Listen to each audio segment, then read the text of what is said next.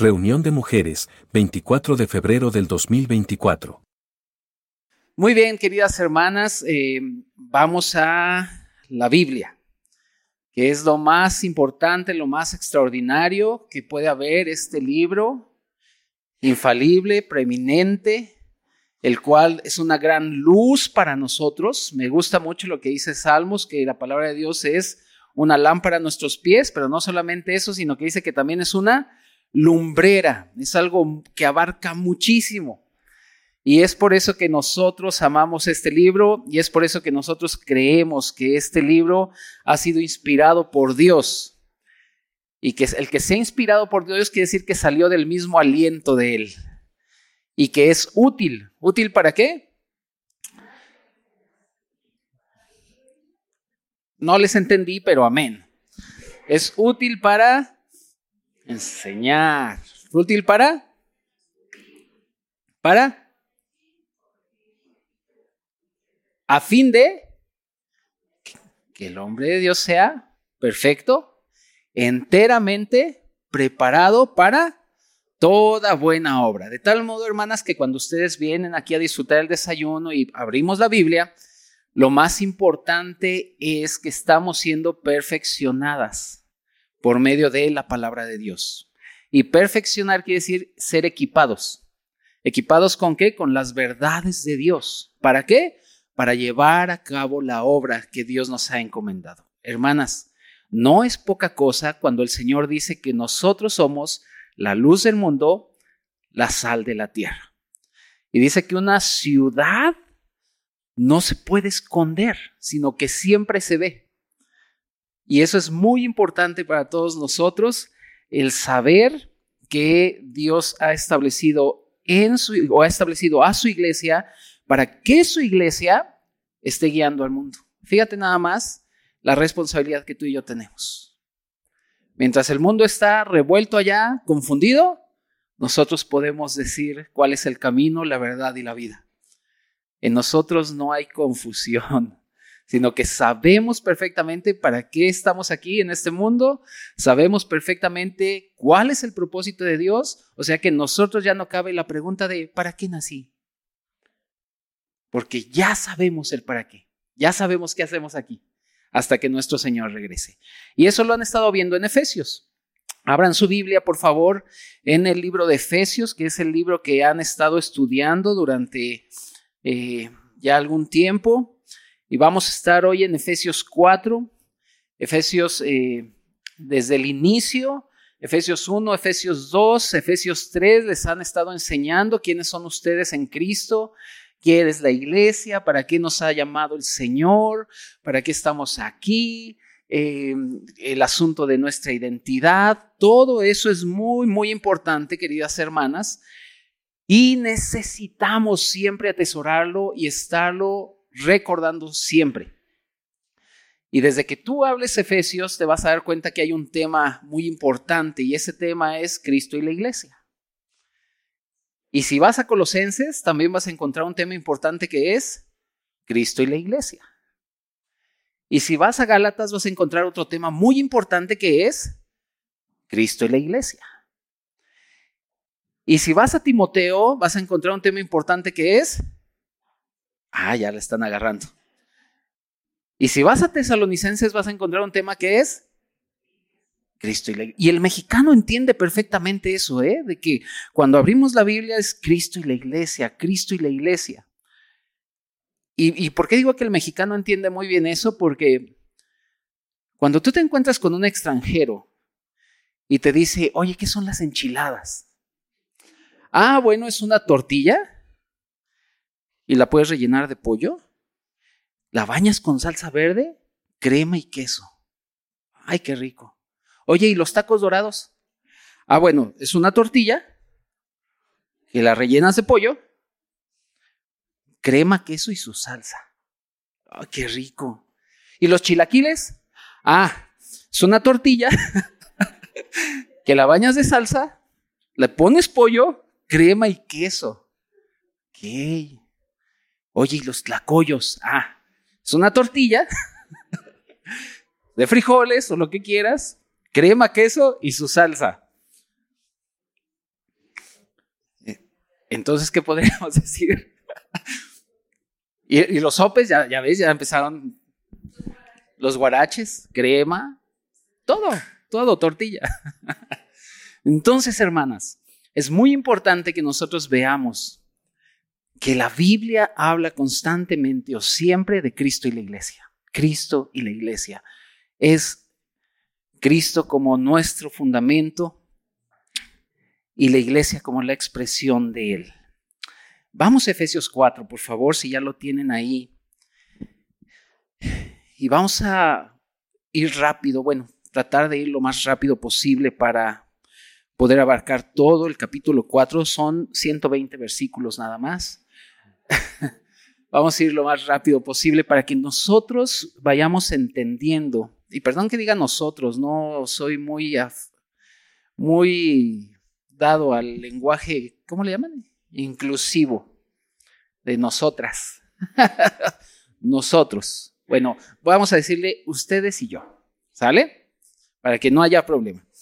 Ustedes y yo necesitamos ir comprendiendo cabalmente todo lo que la Biblia habla acerca de su iglesia, acerca de ustedes, acerca de mí.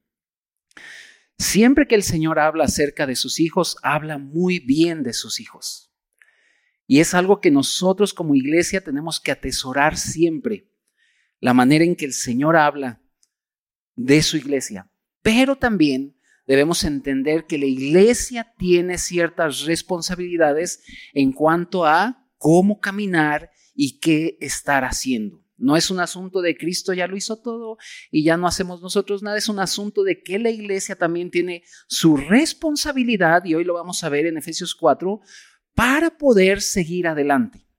Efesios 4 nos va a dar una serie de instrucciones con las cuales tanto este, tú y yo vamos a poder seguir avanzando en este camino, en el camino de la fe, en donde no será todo color de rosa, siempre habrá situaciones difíciles, pero Efesios viene a decirnos, ustedes han sido escogidos, predestinados para la gloria de su para darle gloria y siempre anunciar la gracia del Señor. Por eso Efesios 1 empieza con una alabanza. ¿Lo vieron? Dice el apóstol Pablo, bendito sea el nombre. Sí, a ver, ¿qué dice Efesios 1? Bendito sea el Dios y Padre. Bendito sea el Dios y Padre de nuestro Señor Jesucristo. ¿Qué?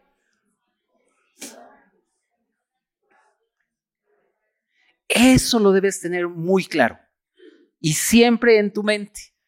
El apóstol Pablo empieza con una adoración, bendito sea el Dios y Padre de nuestro Señor Jesucristo, que nos bendijo con toda bendición espiritual. O sea que ya los que estamos aquí o las que estamos aquí son las benditas de Dios. Ya no hay que andar corriendo tras bendiciones, hermanas, ni arrebatarle a Dios las bendiciones, como muchas veces predican. No, ya nos bendijo con toda bendición espiritual. Y eso es glorioso. ¿Sí? Y de ahí después, amadas hermanas, va a empezar el apóstol Pablo hablar de, otro, de otras cosas, empieza a, decirnos quiénes somos en Cristo, que hemos sido bendecidos, la cruz, la salvación, etcétera, etcétera. Y pero en el capítulo 4 comienza el apóstol Pablo a dar una serie de instrucciones que la iglesia requiere tener o que debemos ser responsables en llevarla adelante. Vamos a Efesios 4. Efesios 4, versículo 1, dice la palabra de Dios, yo pues, preso en el Señor, me encanta esta expresión porque Pablo estaba totalmente cautivado por Cristo. Dice, yo pues preso en el Señor, os ruego que andéis como es digno de la vocación con que fuiste llamados. ¿Cómo tenemos que andar? Dice versículo 2, con toda humildad, ¿qué más? Y mansedumbre, y luego soportándonos con paciencia. Y este asunto de soportarse no es de hijo, tengo que aguantarla porque ni modo. Es un asunto de estar poniendo el hombro, hermanas. y estar siguiendo adelante.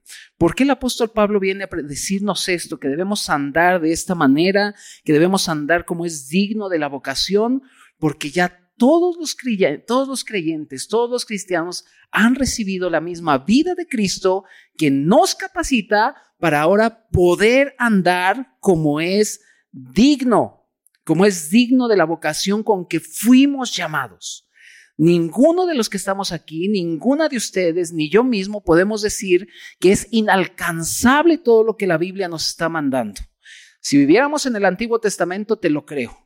Pero ahora en el Nuevo Testamento y Cristo mismo en la vida de la iglesia, en la vida del creyente, ahora ninguno de nosotros podemos decir es imposible caminar como es digno del llamamiento, como es digno de la vacación, es imposible ser manso, es imposible ser humilde, es imposible soportarnos con paciencia los unos a los otros, eso es imposible.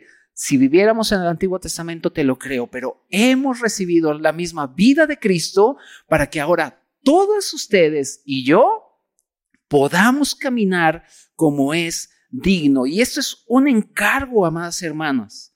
Un encargo que el apóstol Pablo está dando porque él sabe que en el capítulo 1 ya el Señor nos ha bendecido con toda bendición espiritual en los lugares celestiales en Cristo Jesús.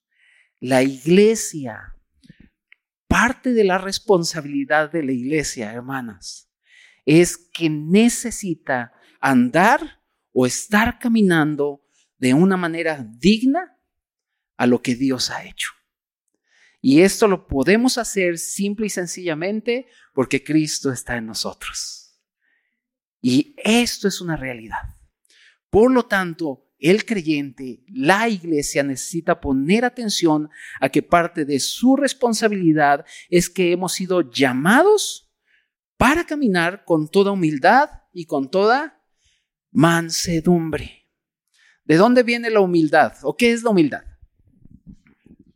A ver, la Real Academia Española, ¿qué dice? Lo puedes googlear si quieres, ¿eh? Obedientes,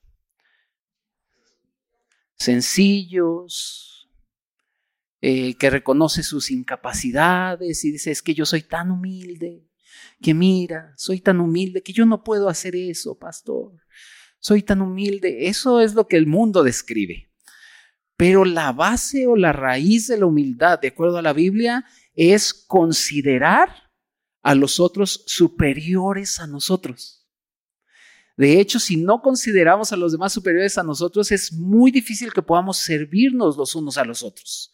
Porque vamos a decir, yo no lo voy a servir a él, ¿por qué lo he de servir? Que él me sirva a mí. Es muy importante, más hermanas, que nosotros veamos que la raíz de la humildad es considerar a los demás mayores a nosotros. Por eso el apóstol Pablo lo dice ahí en Filipenses y luego también dice que nadie tenga un más alto concepto que el que debe tener. Y esta humildad nos va a llevar siempre a la mansedumbre. Y la mansedumbre, de acuerdo al diccionario, es uno que no se defiende. Entonces, es muy importante, amadas hermanas, que nosotros entendamos eso.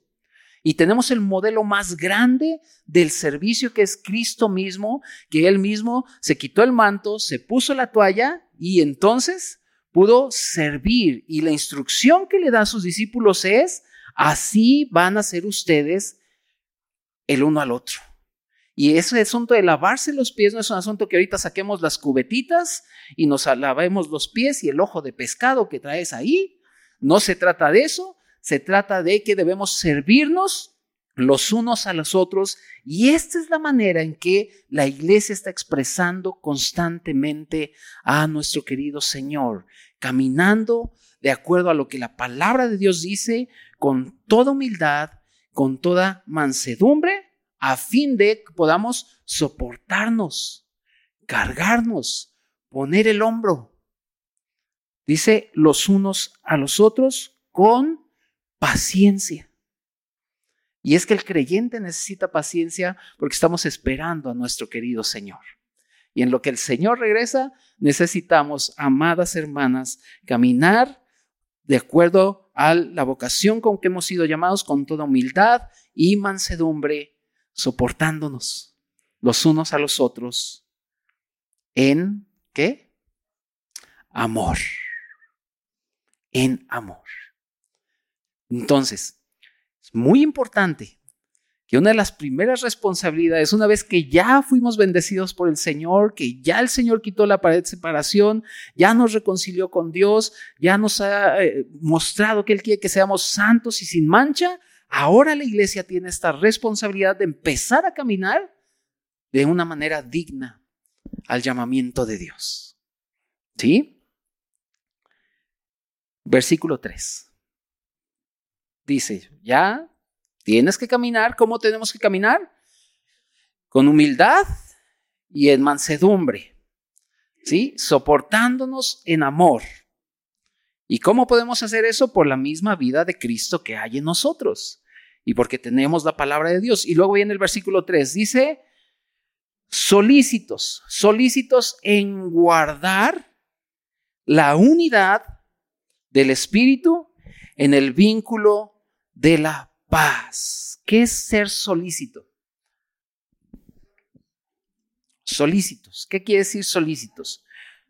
Solícito quiere decir poner mucha atención, una especial atención. Dice, debemos ser muy solícitos en guardar algo de lo que más glorifica al Señor y es la unidad en el Espíritu. Amadas hermanas, tú y yo hemos sido llamados para guardar esta unidad. El terreno donde Dios siempre trabaja es en el terreno de la unidad en la iglesia. ¿Y cómo estamos guardando la unidad en la iglesia?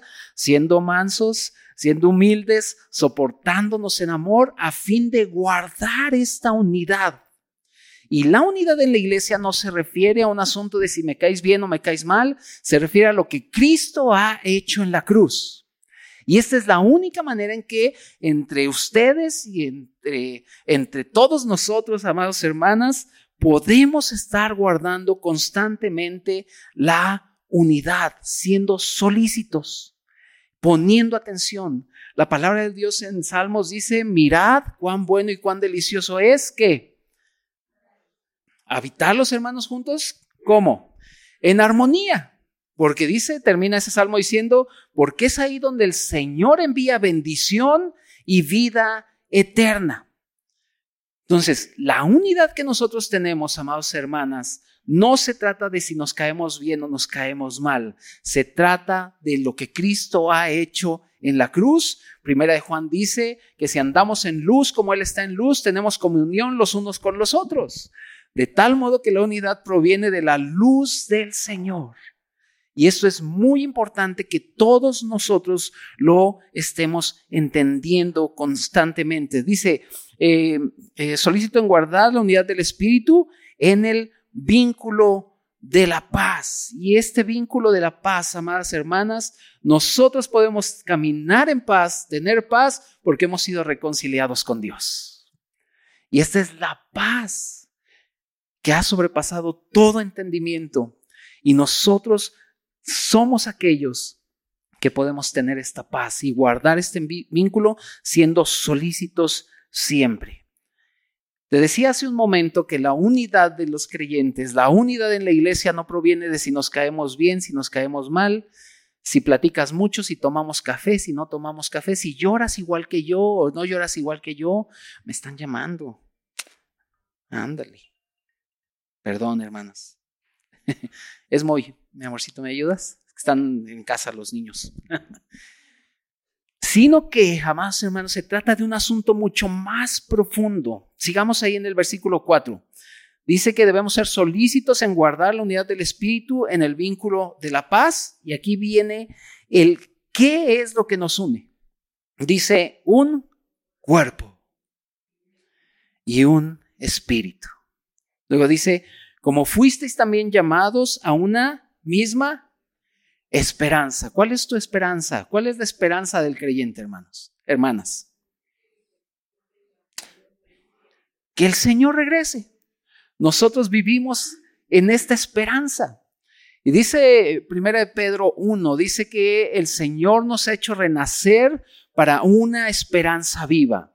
De tal modo que el creyente siempre camina esperando a su Señor, ¿verdad que sí? O así debemos estar caminando, esperando al Señor, sabiendo que todo lo que vemos se va a acabar, sabemos que el cañón del sumidero tan impresionante se va a acabar, sabemos que el Everest y la Malinche y toda la naturaleza se va a acabar y nosotros estamos esperando a nuestro querido el Señor y eso es lo que nos une. Yo te podría decir, oye, ¿tú esperas al Señor? ¿Tú qué me dirías? Te diría, yo también. Caminemos juntos. Dice, este espíritu, el mismo espíritu que Dios puso en la iglesia, es el que da la vitalidad para que la verdad en la iglesia sea una realidad para el creyente y para que nosotros podamos tener la misma esperanza a la cual hemos sido llamados. Todas ustedes y yo también, Dios nos ha llamado a tener esta esperanza. Y es una esperanza extraordinaria. Hermanas, los cristianos son los que tienen el mejor futuro. El mejor futuro. Nada de que, ay, cuando sea viejo, ¿en dónde voy a vivir? Ay, mi futuro. Ay, métele más lana a la foresta. Bien, métanle. Está bien, yo digo que no. Pero nuestra verdadera ciudadanía, nuestro verdadero futuro, nuestra verdadera esperanza está en el regreso del Señor. Y ahí camina el cristiano y es lo que nos une. Versículo 5. Un, ¿qué dice? Versículo 5. Un Señor. Y este título es el más extraordinario porque está mostrando que tú y yo, que la iglesia tiene una autoridad y tiene una cabeza. Y esa cabeza es el Señor de todo. Y este Señor es el, que, el Señor que gobierna. No podemos creer, amadas hermanas, que el diablo gobierna, como me he encontrado con muchos creyentes y empieza a decir es que la sociedad, mira, está tan fea, tan terrible, el diablo y está ahí, hermanas, Dios está gobernando. Y Dios tiene el absoluto control de todo y Él es soberano y Él dicta, dice la Biblia, que Él quita reyes, pone reyes, Él está gobernando y no hay ninguna promesa más extraordinaria para el creyente que saber que nuestro Dios gobierna. Porque tenemos un Dios justo, un Dios santo, un Dios verdadero y por eso el creyente no tiene nada que temer y por eso el Señor Jesús dijo, en el mundo van a tener aflicción, pero confíen. ¿Y por qué nos dijo que confiaran? Porque Él está gobernando todo. Él está gobernando todo siempre. Y eso es importantísimo. Dice que tenemos, amados hermanos, eh, esta esperanza, pero también tenemos un Señor que es firme, que lo que ha dicho lo va a cumplir. Y todas las promesas que el Señor ha establecido son firmes para el creyente. Y luego dice que tenemos también una fe. ¿Recuerdas qué es la fe? ¿Sí se acuerdan? A ver, los que han venido a Apocalipsis y a Fundamentos, ¿qué es la fe? La certeza que se espera, Hebreos 11, pero la otra parte. Hebreos 11, ajá. Pero hay otra parte que Isaí ha enseñado, por allá ya dijeron, ya se rieron algunos. Exacto.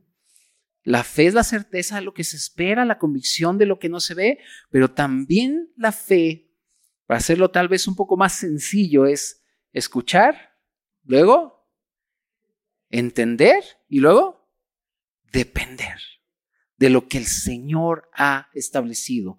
Y esto es lo que nos está uniendo, una fe, también un bautismo en donde hemos sido todos los que hemos sido bautizados, sepultados y resucitados en Cristo. Y el versículo 6 dice, un Dios y Padre de todos, el cual es sobre todos y por todos y en todos.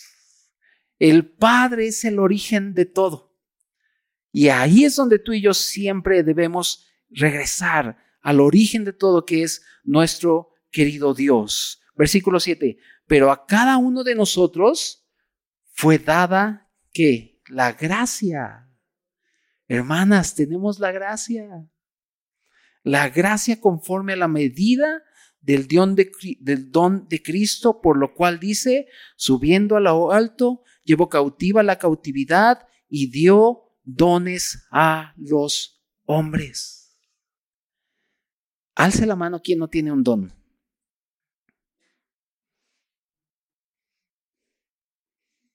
Alce las manos quien tiene un don.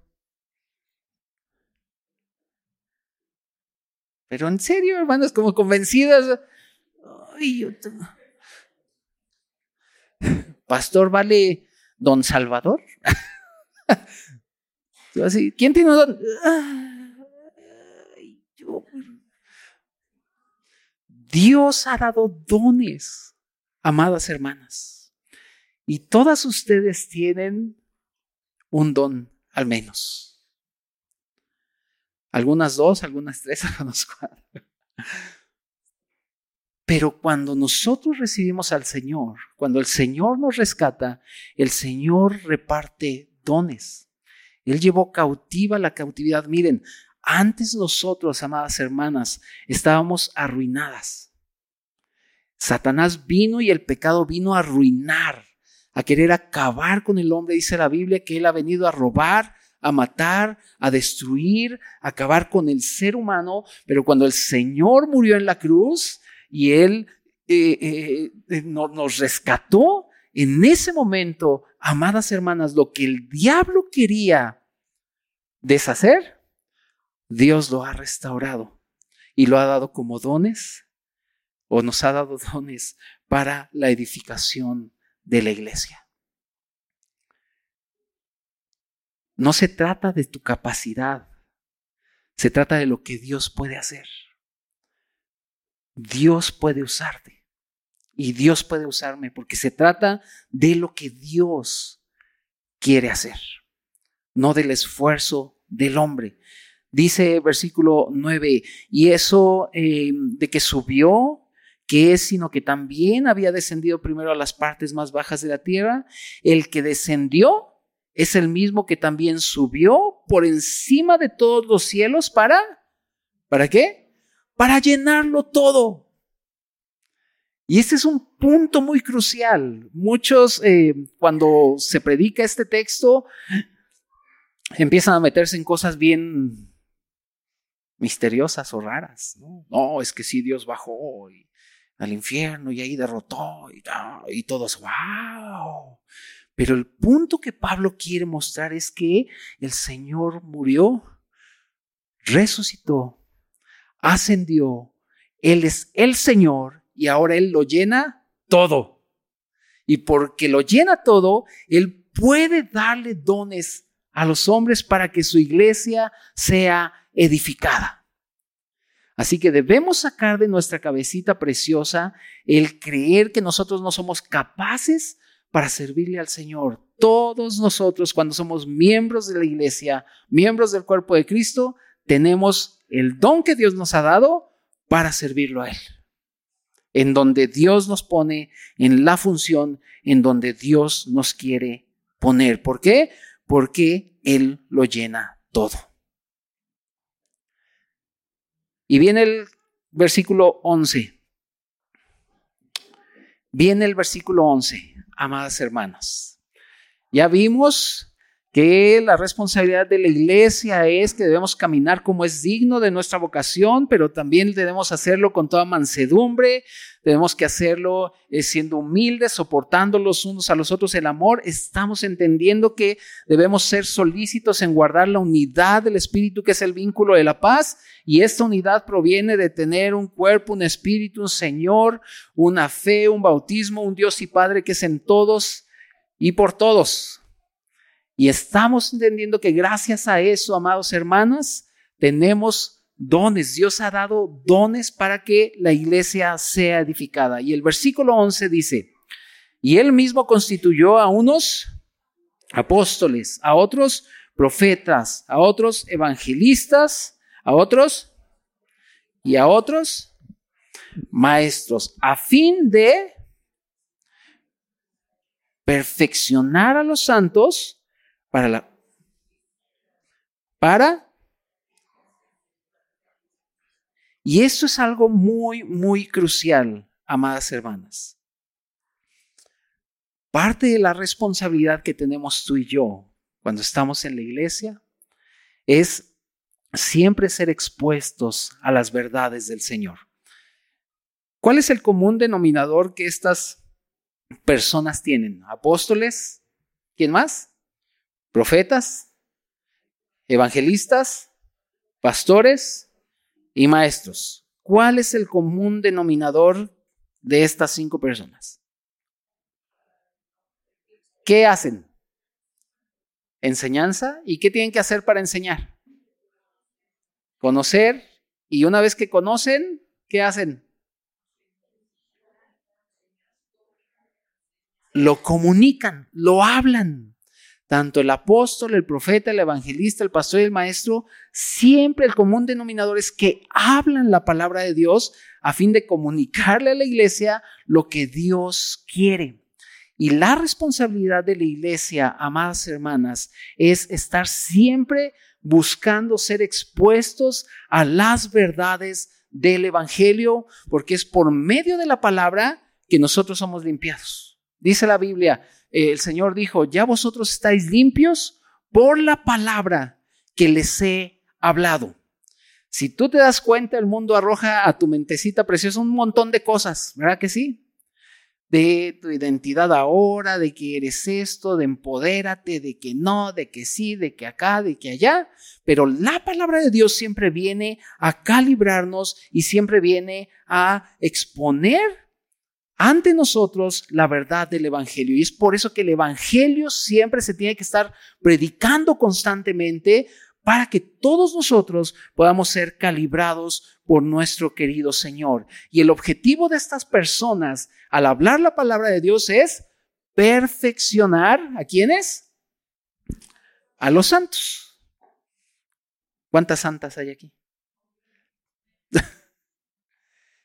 Y nuestra labor, querida iglesia, es ser perfeccionados para la obra del ministerio, para la edificación del cuerpo de Cristo. Y fíjate el 13 que dice, hasta que todos lleguemos a la unidad del conocimiento del Hijo de Dios, a un varón perfecto a la medida de la estatura de la plenitud de Cristo. Me gusta cómo empieza el 13, hasta que todos lleguemos. ¿Y cuándo va a ser eso?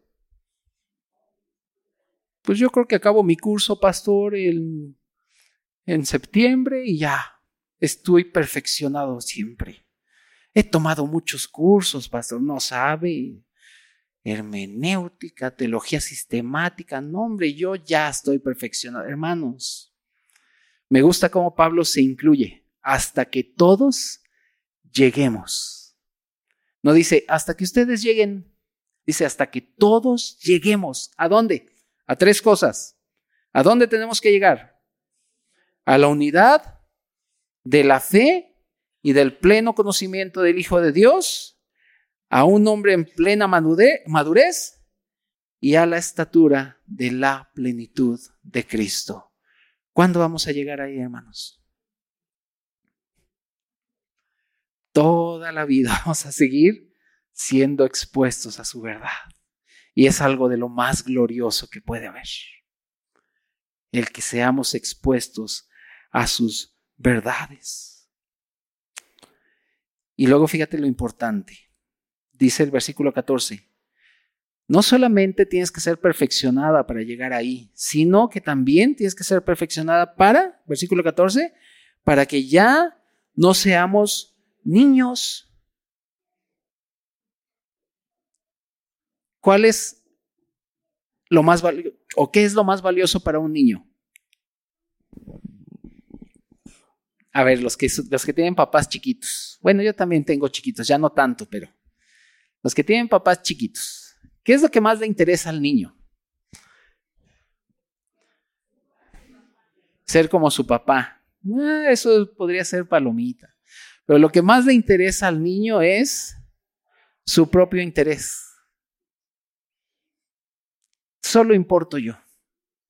Tú no importas. Tus reglas no me importan. Solo importo yo. Y entonces cuando los niños no tienen límites, se convierten en los dictadores más pequeños de la casa. Por eso los límites son importantes, eso después lo hablamos, es para otro tema, pero los límites son importantes. Ahora que venga Proverbios, vamos a hablar de eso. pero para un niño lo más importante es él mismo, sus propios intereses, lo que a mí me gusta. Entonces, si al niño tú le pones una hamburguesa y una ensalada de brócoli con jícama, zanahoria, queso de cabra, ya se les antojó, hermanas, yo sé que a ustedes les encantan las ensaladas. Yo sé que les encanta y ya, ya estaban pensando, ay, sí, también con ajonjolí caramelizado y también huevito cocido, yo sé. Pero si a un niño tú le pones eso, amadas hermanas, una hamburguesa de Carl's Jr., así bien rica, con sus papas, su malteada, y la ensalada favorita que a ti te gusta con pechuga de pavo swan, y le dices al niño, ¿qué escoges? El niño va a decir, prefiero la hamburguesa, porque está pensando solo en su satisfacción, no en lo que a él le sirve o le ayuda. Y viene la Biblia y dice, Tú y yo tenemos que ser perfeccionados para dejar de ser niños. Y el niño, dice 1 Corintios, que Pablo cuando era niño pensaba como niño y juzgaba como niño. Cuando a un niño tú lo disciplinas, el niño ¿cómo juzga? Ya no me quieres. Mi sobrino que ahorita ya tiene 25, Omar, que lo conocen, cuando era pequeñito y su mamá lo corregía, le decía, ¿por qué me pegas si soy tu hijo? Y no entendía él que la disciplina también es parte de su formación. Y los niños no juzgan bien.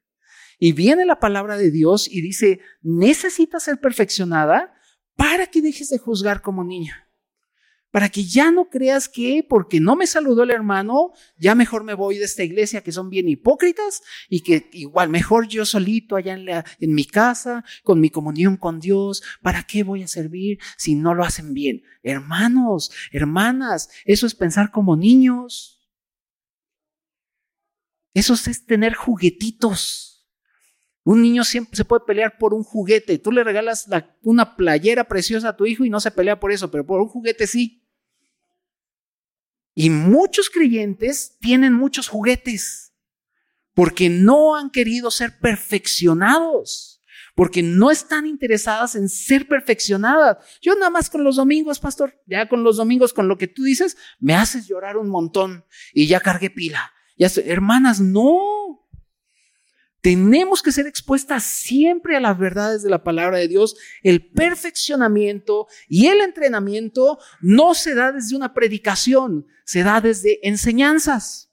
Por eso el Señor puso profetas que predican, pero también puso maestros. Mira, abre tu Biblia en Hechos. Hechos, por favor. Hechos 13. Ponle ahí en Efesios 4, Y vamos rápido a Hechos 13. ¿Por qué es tan importante estos dos aspectos? Hechos 13.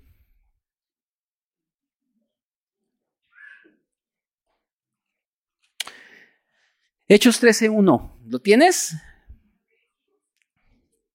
Dice Hechos 13.1. Había entonces, ¿en dónde? ¿En dónde? Ah, ok, en la iglesia. No dice en tu casa. ¿Había entonces en mi casa? Dice, ¿había entonces en dónde? ¿Ya quedó claro o lo repetimos tres veces? ¿En dónde? Dile allá al ladito, en la iglesia, no en tu casa. Díselo, al lado, díselo. Ándale, que no te dé pena, dile, en la iglesia, no en tu casa. ¿Sí? Había entonces en la iglesia que estaba en Antioquía, ¿qué había?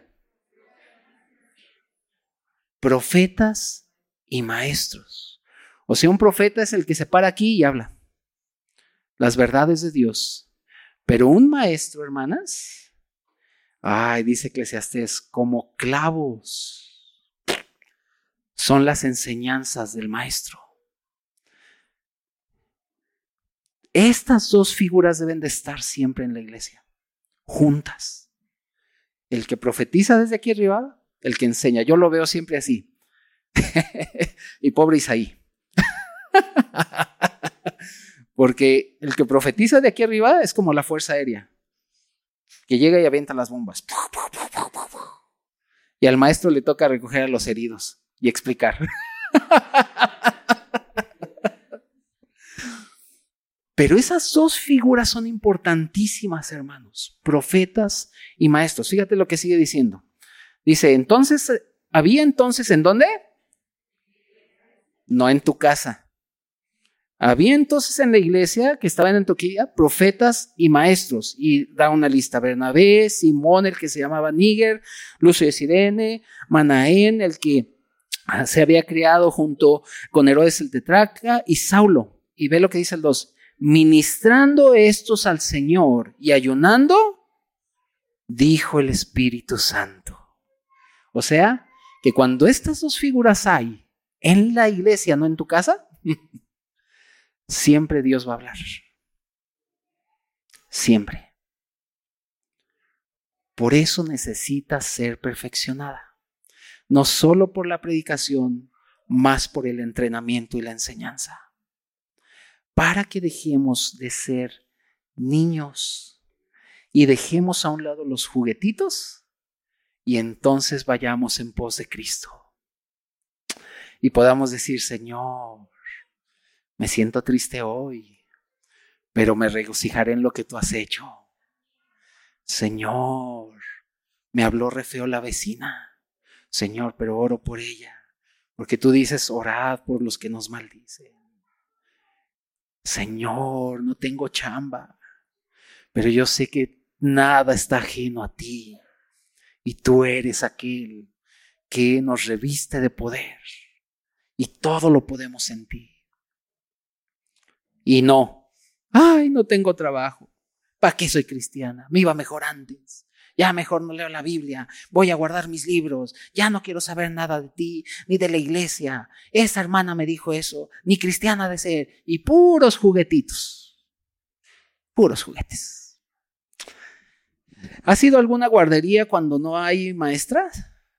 Guardería de niños de 3, 4, 5. ¿Has, entrado alguna vez? Yo trabajo en una escuela y a veces voy a la primaria y cuando las maestras no están, híjole. Hermanas, cuando el perfeccionamiento no está, es un caos. Es un caos.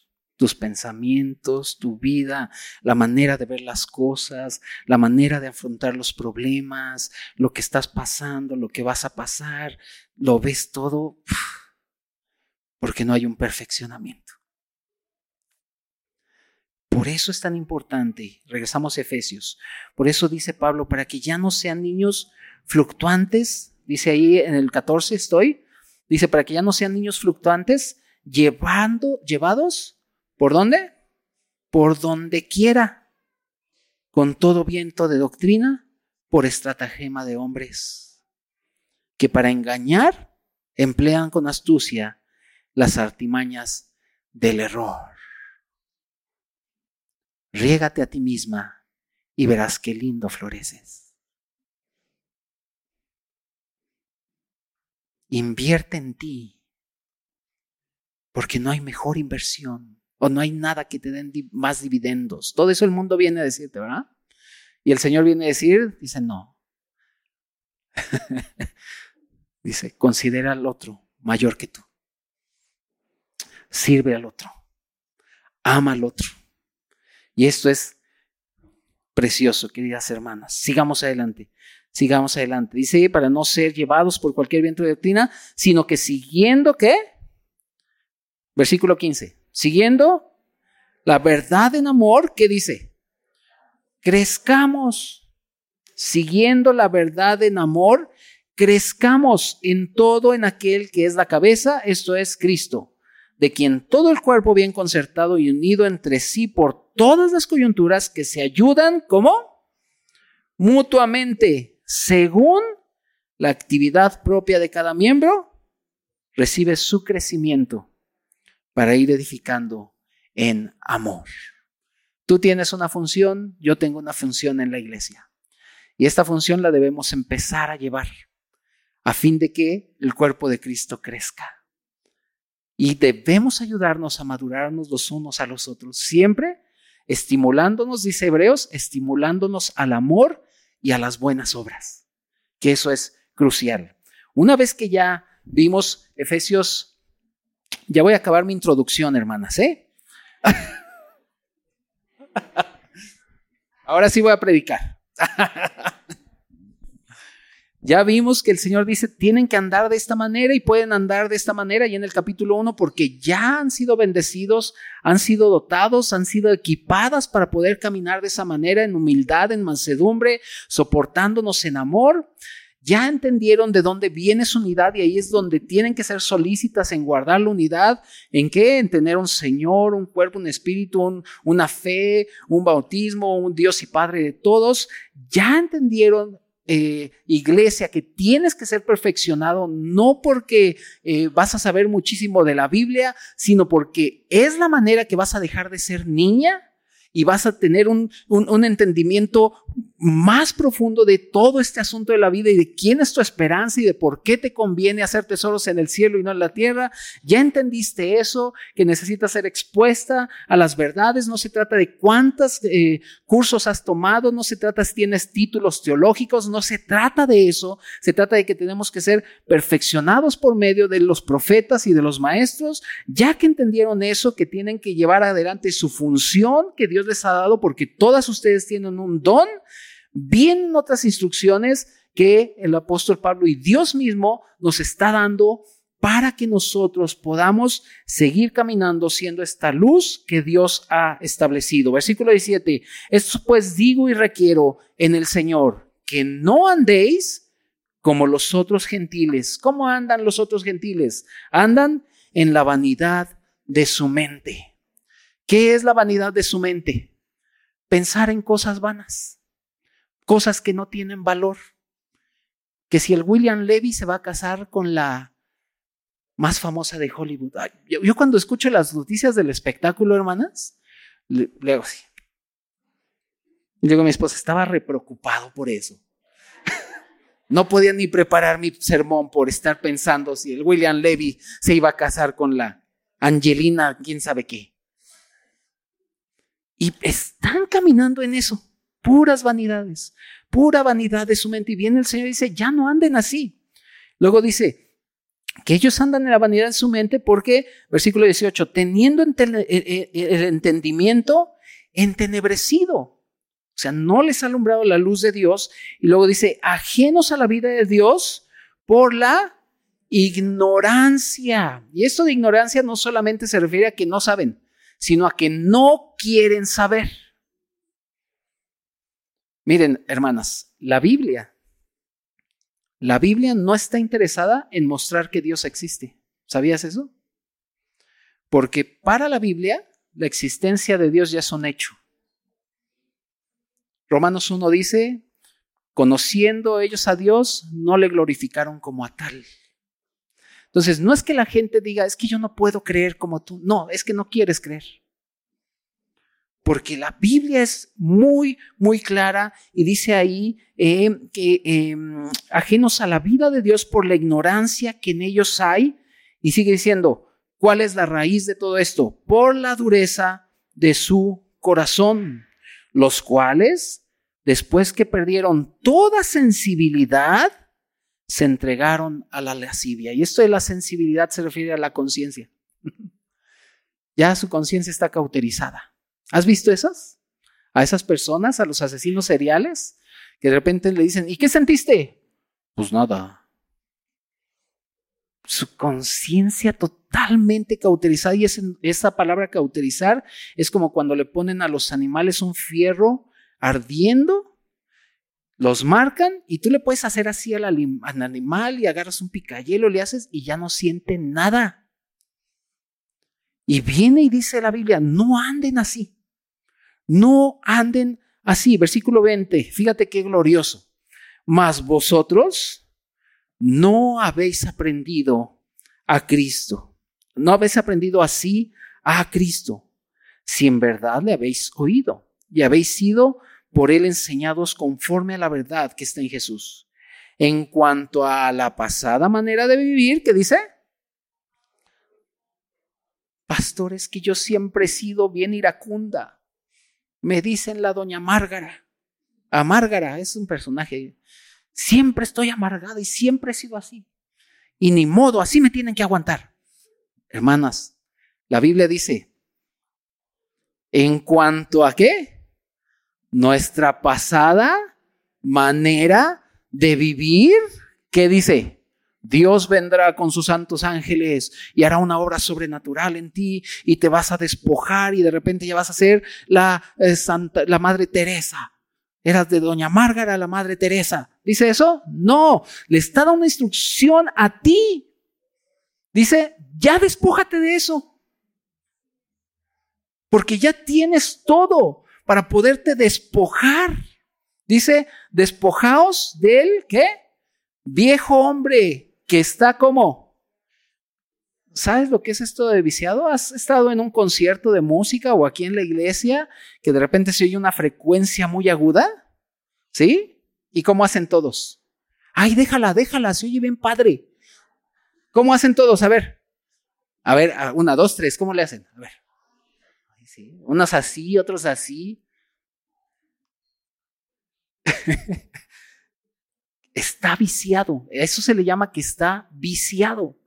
O sea que el viejo hombre cuando no nos hemos despojado de eso, también le hacemos así, ay, ay, hermanita, ¿de quién serás? Del viejo hombre, yo creo. Dice que está viciado, y fíjate cómo está viciado, conforme a los deseos engañosos. ¿Cuáles son los deseos engañosos? Todo lo que el mundo dice ahí en Primera de Juan, dice que la vanagloria del mundo, los deseos de los ojos, no provienen del Padre, sino provienen del mundo.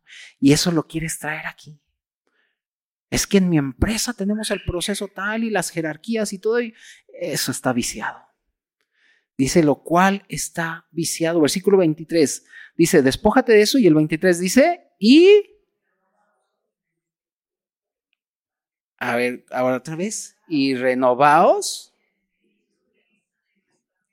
Hebreos 12 dice que la única manera en que no nos vamos a moldar este mundo es siendo renovados en nuestro entendimiento.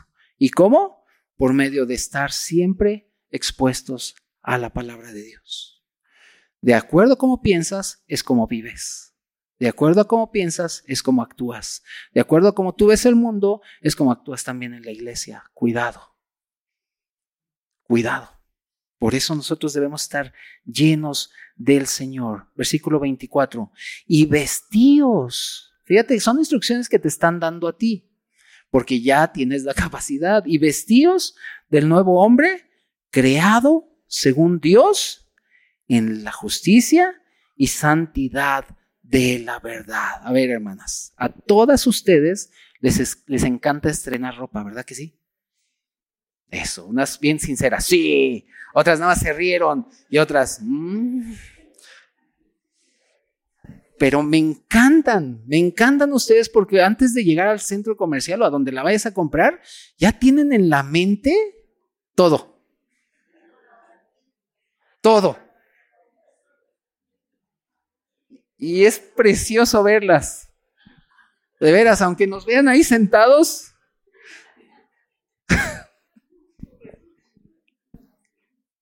cansados de verlas pasar y otra, y otra.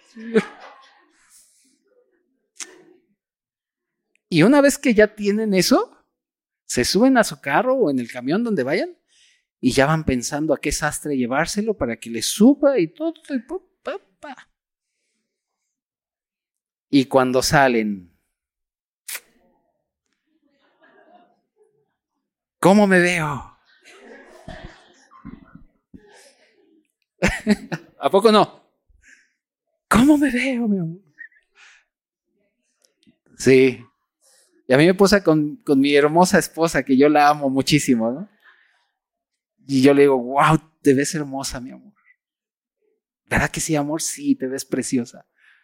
Y ya, mi amor, ¿cómo me veo? Hermosísima. Vámonos, mi amor. Mi amor, ¿cómo me veo?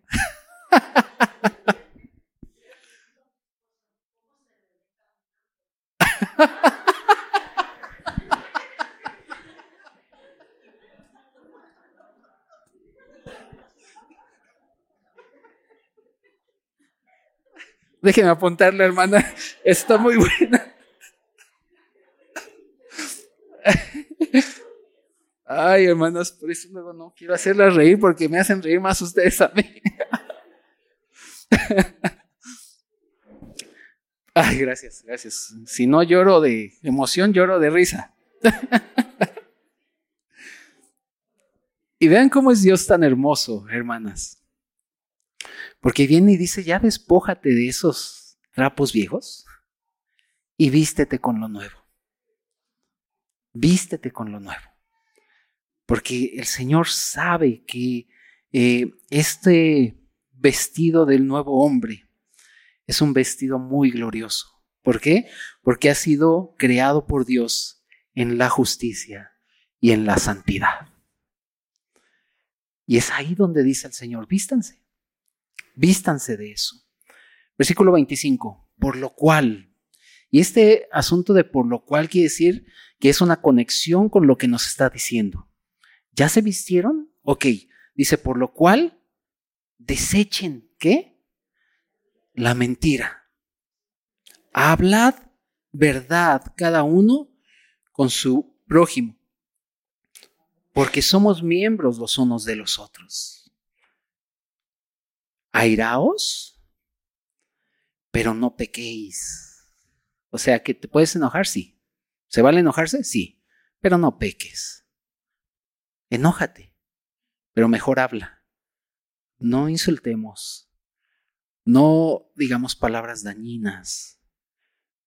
Recuerda que nuestra lengua es un pequeño fuego que puede encender, crear un gran incendio. Y la Biblia dice, enójate, pero no peques. Y luego dice, fíjate, eh, no se ponga el sol. ¿Dónde? Sobre nuestro enojo. Y viene lo peor. Ni deis lugar al diablo. Es que tú, y más, híjole, hermanas, perdónenme, pero tienen una memoria ustedes extraordinaria. Pero cuando les preguntamos el Salmo 123, ahí no se acuerdan. no es cierto, es broma, la estoy molestando, ni yo me acuerdo. Pero es que tú me dijiste en tal día, tal fecha, la hora, hasta traías tu traje y corbata, no sé qué, y tus zapatos. Acuérdate que traías los... Y, todo. Y entonces se arma. y dice la Biblia, no den lugar al diablo. ¿Por qué? Porque han sido revestidas ya. Traen el nuevo hombre. Están siendo perfeccionadas. Eh, versículo 28. El que hurtaba, no hurte más, sino trabaje, haciendo con sus manos lo que es bueno para que tenga que compartir con el que padece necesidad. Ninguna palabra corrompida.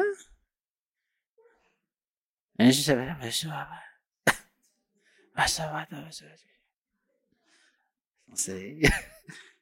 Ninguna palabra corrompida salga de vuestra boca, sino la que sea. Ahora sí, díganlo. ninguna corrompida, sino solo la que sea buena para la necesaria edificación, a fin de dar gracia a los oyentes. Y viene un punto importante, y no contristéis al Espíritu Santo de Dios con el cual fuiste sellados para el día de la redención. Todos los aspectos que vimos antes, no mintáis, ninguna palabra corrompida son cosas que contristan al Espíritu Santo. Ojo, no es que el Espíritu Santo se vaya de ti o salga de ti, porque eso es imposible, de acuerdo a lo que la Biblia dice. Pero sí lo podemos contristar. Y también Pablo dice, no apaguéis al Espíritu. Con nuestras acciones, al no querer ser perfeccionados, al, no querer caminar como es digno, al mentirnos los unos a los otros, a enojarnos y pecar, todo eso contristan siempre al Espíritu. ¿Y qué quiere decir la palabra contristar? Que hay cierta molestia. ¿Y te ha pasado? Cuando haces algo que no es adecuado, ¿cómo te pones? Creo que la regué me siento tan mal. por haberlo hecho. No debía haberle dicho a esa hermana eso, pero se lo merece. Me buscó y me encontró. Conmigo nadie se mete porque, hermanas, tenemos que poner atención al Espíritu de Dios, que quizá en ese momento esté contristado por algo. Y la Biblia dice, no lo contristes. Con Él fuiste sellado para el día de redención. Y viene el versículo 31. ¿Qué dijeron? ¿Ahí acabó todo? Pues no. Versículo 31. Quítese de vosotros toda amargura. ¿Has visto, has, estado junto a una, una persona que está amargada? Y lo digo en el buen sentido, no despectivamente, ¿eh? porque muchas dicen, está bien amargada, déjala. No, no lo digo en ese sentido, eso es algo muy serio, de verdad. Los mexicanos tenemos ese dicho despectivo, pobrecita, está bien amargada. Ay, allá ella. ¿Verdad? Oigo las risas. Yo sé que esos son dichos que ustedes tienen, pero vamos a irlos quitando poco a poco. Pero este aspecto de la amargura, hermanas, es algo muy serio. La Biblia dice, cuidado de que en vosotros no nazca una raíz de amargura.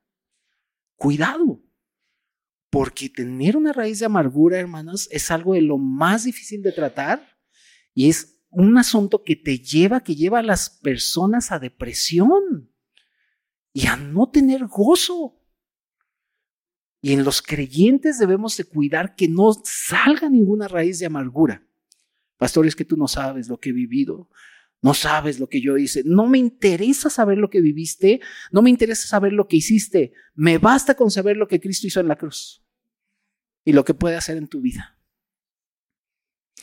Y dice, quítese de vosotros toda amargura, enojo, ira, gritería y maledicencia y toda malicia He allí, ¿cómo lo quito? A ver, dime. vístete del nuevo hombre, que ha sido creado en justicia y santidad. Ven a los perfeccionamientos, sé entrenada. Camina con aquellos que llevan la delantera respecto a conocer al Señor y yo te aseguro que Dios hace grandes cosas en tu vida.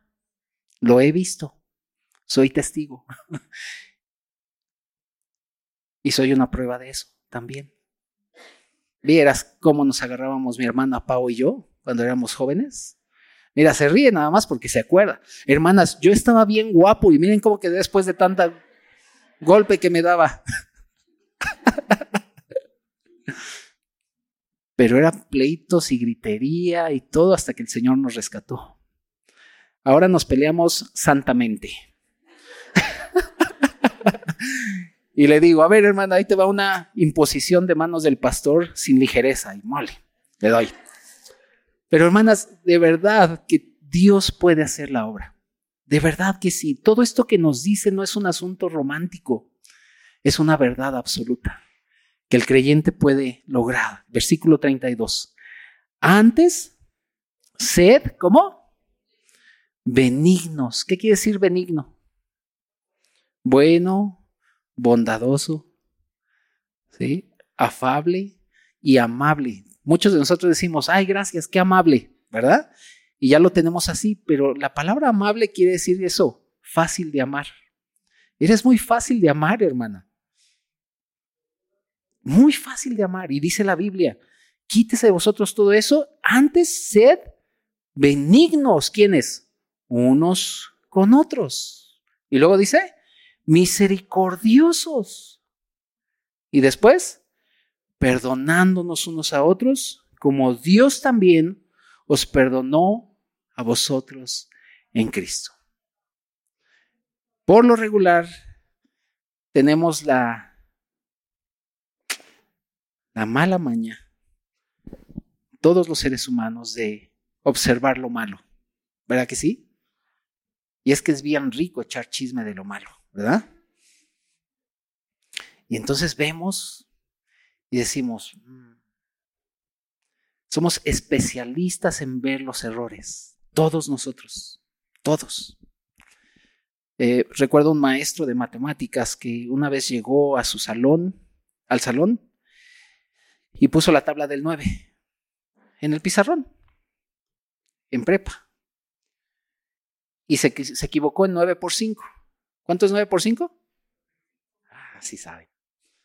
Y puso el 46. Y cuando se dio la vuelta y puso la tabla, todos empezaron a burlar de él.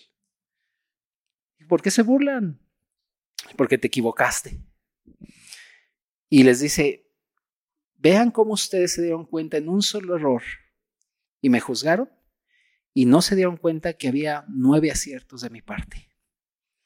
Y el hombre así es. Pero viene la Biblia y dice, despójense ya de eso. Caminen como es digno, busquen el perfeccionamiento, busquen ser entrenados para que lleguemos a la unidad de la fe, para que sea edificado el cuerpo de Cristo. Dejen a un lado ya el viejo hombre que está viciado, dejen a un lado la gritería, las mentiras, todo eso, déjenlo a un lado y sean benignos, misericordiosos y perdonadores. ¿Por qué? Porque dice la Biblia que el amor cubre, cubre multitud de pecados. Perdónenme por haberme pasado, es la una de la tarde, hermanas. Y, ah, pero Dios es bueno, Dios es bueno y lo que queremos es que ustedes sepan lo que ya pueden hacer ahora. ¿Sí? Acuérdense de sus vestidos, despójense ya del viejo hombre, vístanse del nuevo que está creado por Dios en justicia y santidad. Y verán lo que Dios puede hacer en nuestras vidas. Oremos, queridas, queridas hermanas.